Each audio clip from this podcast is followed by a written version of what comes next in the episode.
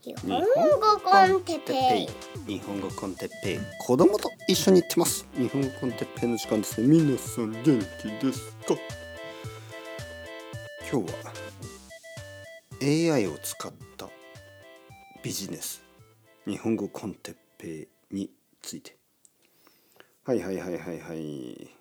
ビジネス日本語 con テッペイじゃなくて日本語 con テッペイビジネスでしたね。AI を使った日本語 con テッペイビジネスについて少し考えてみました。皆さん元気ですか？僕は元気ですよ、えー、ちなみにこの僕は本物の人間です、ね、人間の日本語コンテッペイです、えー、でももしかしたら未来になってね AI の日本語コンテッペイが生まれるかもしれない。それとももしかするともうすでに私は AI かもしれませんよ。まあまあ。まあなんかそういうあの話し方というのはちょっと古いイメージですよね。私はロボットです。皆さんこんにちは。こういうあの全くアクセントのないピッチのない抑揚のない、ね、抑揚というのはこうなんかこうまあイントネーションというかそういうこと？をなんかこうまあ日本語コンテッペこういうねこういう言い方じゃなくて日本語コンテッペ子供と一緒に行ってます。日本語コンテッペの時間です。皆さん元気ですか？いわゆるこういう話し方のロボットっていうのはすごくこうまあある意味ステレオタイプですよね。ロボットのステレオタイプ。変ですけどね。ロボットのステレオタイプ。なんだそれ。ね。えー、なんか古いイメージですよね。でもまあ、現実的にはまあ AI の声とかね結構あの本物の人間とちょっと違いがない、ね、そういうレベルまでなりましたよね。なんか最近ちょっとニュースとかでいろいろな事件とかもありますね。えー、AI を使ってあの人間の声を真似してえー、それを使ってこう犯罪をするグループとかねいるらしいですけどまあそういう AI について話すといつもあの悪い事件とかそういうことがいろいろ出てきますよね。まあでも今日話したいことはまああのいい使い方ですね。AI のいい使い方。まあ例えば日本語コンテッペイとして AI をどう使うんでしょうかね未来になったらっていう話今の時点ではあの全く考えてないですけど僕も元気だしねだけどもしかしたらねなんかそういうことができるかないろいろなことができるかなと思ってちょっと考えてみましたね。まずですよあのこれはですね僕がまあスペイン語とか英語とかをね勉強してた時に気がついたことなんですけどあの僕はポッドキャストをたくさん聞いて英語とかスペイン語を勉強したんですがあのちょっとね自分に似た人の方があのなんかこう上達しやすいっていうか。まあ例えばですよ。あの若い女の人とかのポッドキャストとかを聞いてもこう自分の英語とか自分のスペイン語にあんまりこう影響がないっていうかそれに比べると例えば自分と似たぐらいの人ね似たぐらいの男の人で似たぐらいのあの、まあ、声ちょっと似てるような声の人をたくさん聞くとなんかあれ？これは僕の声かなとか思いながらなんかこうスピーキングが上達するっていうかねリスニングとスピーキングが両方上達するのが早いというちょっとそういう経験がありまして、えそれからあのまあ考えるとねそういうその経験から考えれば例えばですよ、えー、この日本語コンテッペ、ね、僕の声で撮ってますよね。これを例えばあなた、ね、例えば例えばあなたが、えー、50歳の女の人であれば僕の声をあなたの声にね変えられる。僕の声が50歳の女の人の声になったり60歳の男の人になったり20歳の男の人になったり20歳の女の人になったり、ね、そのあなたですよ。それぞれの声に合わせて、えー、僕が僕のこの、まあ、話し方だけど声だけ変わるっていうね。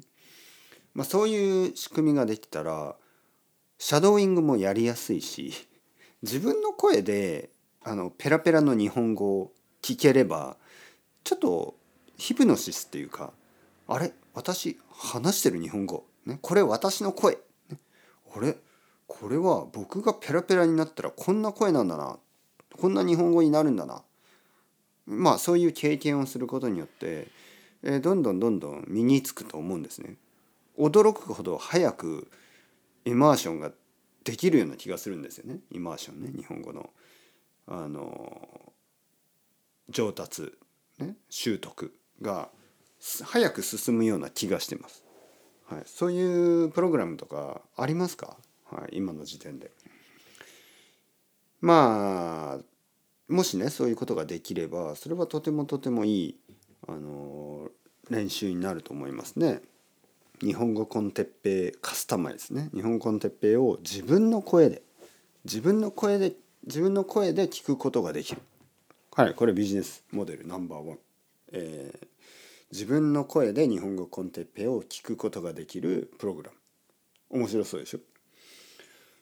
ナンバー2ねあの、まあ、今日2つしかないんですけど。ナンバー22つ目はなんだっけ？2つ目はまああの例えばですよ僕は今 iTalki というウェブサイトで日本語を教えてます。まあ日本語を教えるというか、まあ、僕と話す、ねえー、僕と話すレッスンね。まあ1時間話して、まあ iTalki では今35ドル US ドルですね。どう思いますか？高いと思いますか？安いと思いますか？普通ですか？どう思いますか？これは人によって違うでしょうね。はい、高いと思う人はたくさんいると思う。普通でしょって思う人もたくさんいると思う。安いんですねって思う人が少しいると、はい、とにかくまあ35ドルかかるわけですね。でまあもちろん僕は東京に住んでるし家族もいるしまあそれぐらいで、まあ、やっと普通の生活ができるぐらいなのでまあ仕方ないんですね。僕もそのもしできればねあの安くしてあげたいですけどまあそれが現実的にできませんというわけで、まあ、35ドルになってるわけです。例えばですよここに日本語コンテッペイ AI というのができてまずね特にビギナーの人はまずは日本語コンテッペイ AI AI 日本語コンテッペイで、えー、話してください。これは1時間使って例えば10ドルです。ね、1時間10ドルです。1時間10ドルで AI の僕と話してください。でそれで100時間話したらその後に僕と話しましょう。 Hasta luego みたいな。どう思いますか？この話をね奥さんにしたらなんか奥さんは「ええー、ちょっと悪い感じがする」とか言ったんですけど悪いですか？悪いどう思いますか？はい。何が悪いかな？やっぱりなんかずるい感じがしますか？自分が働いてないのにお金をもらもらうってなんか悪い感じしますか？まあでもプログラムを作るのにコストがかかるしね。どうなのかな？わからない。しかも今までの日本語コンテッペのデータを全部使って、えー、僕みたいに会話ができる AI を作るわけでまあそのビッグデータのコストですよね。今までずっと話して話してきたポッドキャストにかかった時間的コストを考えればそんなに高くないような気がするんですけどどうですか？まあまあまあまあ。5ドルでもいいかな、はい、5ドルでたくさん話してもらった方がいいですかね。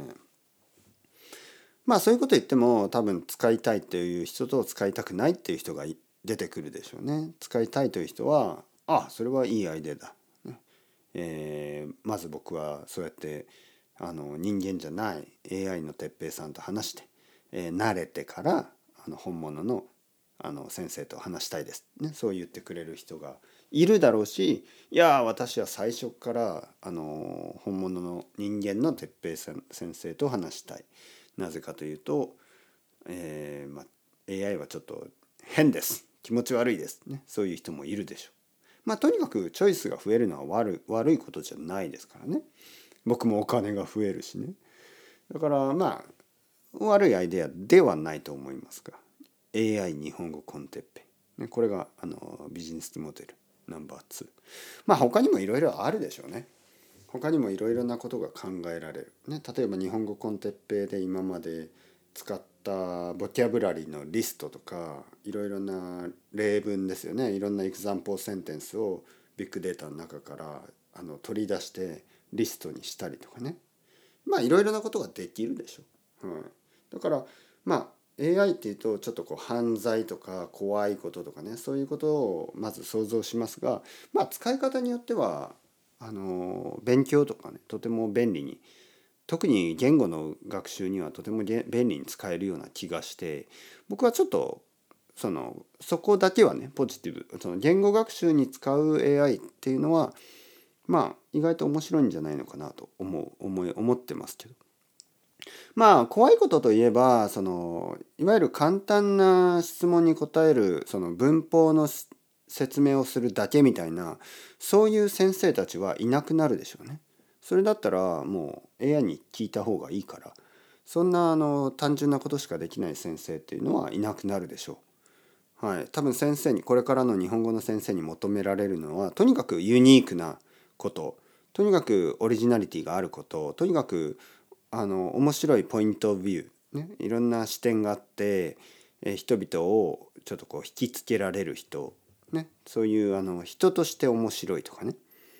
あのなんかなんか聞いていたい。その人のことを聞きたいとかその人と話したいとか読みたいとか見たいとかね。まあそういうまあ魅力のある人だけでしょうね。はい、そういう人がサバイブできるでしょう。それ以外のまあそのロボットのような先生たちはある意味ロボットによって置き換えられていく。ちょっと皮肉ですけどね。皮肉な感じでロボットみたいな先生たちがロボットによって人間みたいなロボットによって置き換えられていく。ただ人間らしい人間はあの必ず価値がありますから僕たち先生はですね人間らしくあの生徒の気持ちを理解しながら応援し続ける、まあ、そういうことができる先生がこれからも残っていくでしょう。僕は自信はありますね。僕はその自信はあるからあの AI によって僕のあの価値がなくなるとは思ってません。皆さんどうですか？皆さんそれぞれどう思いますか？ね。AI のトピックは今年はかなりあのあの新しくて熱いトピックですね。まあ昔からそのそのテクノロジーの世界でね仕事をしてた人たちにとってはもう長いトピックかもしれないですよね。でもあの僕たち普通の人たちにとっては今年は結構その話がたくさんありますよね。はい、というわけでまあまあまあ時間ですね。それでは Ciao ciao hasta luego またねまたね。またね。